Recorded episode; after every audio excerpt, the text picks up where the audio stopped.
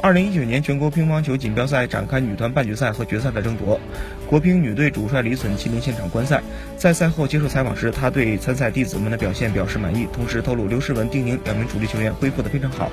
这两天我们几个教练来回跑，也看看他们两个人的训练，应该说恢复的非常好，特别是刘诗雯，伤病基本上没有太大问题了。李隼主教练透露，这位新科世锦赛女单冠军在训练情绪上很积极，整个人的能力最起码恢复到八成了。丁宁态度很积极，经常给我发微信说能不能能回来再练练，所以我也回去练了两节课了。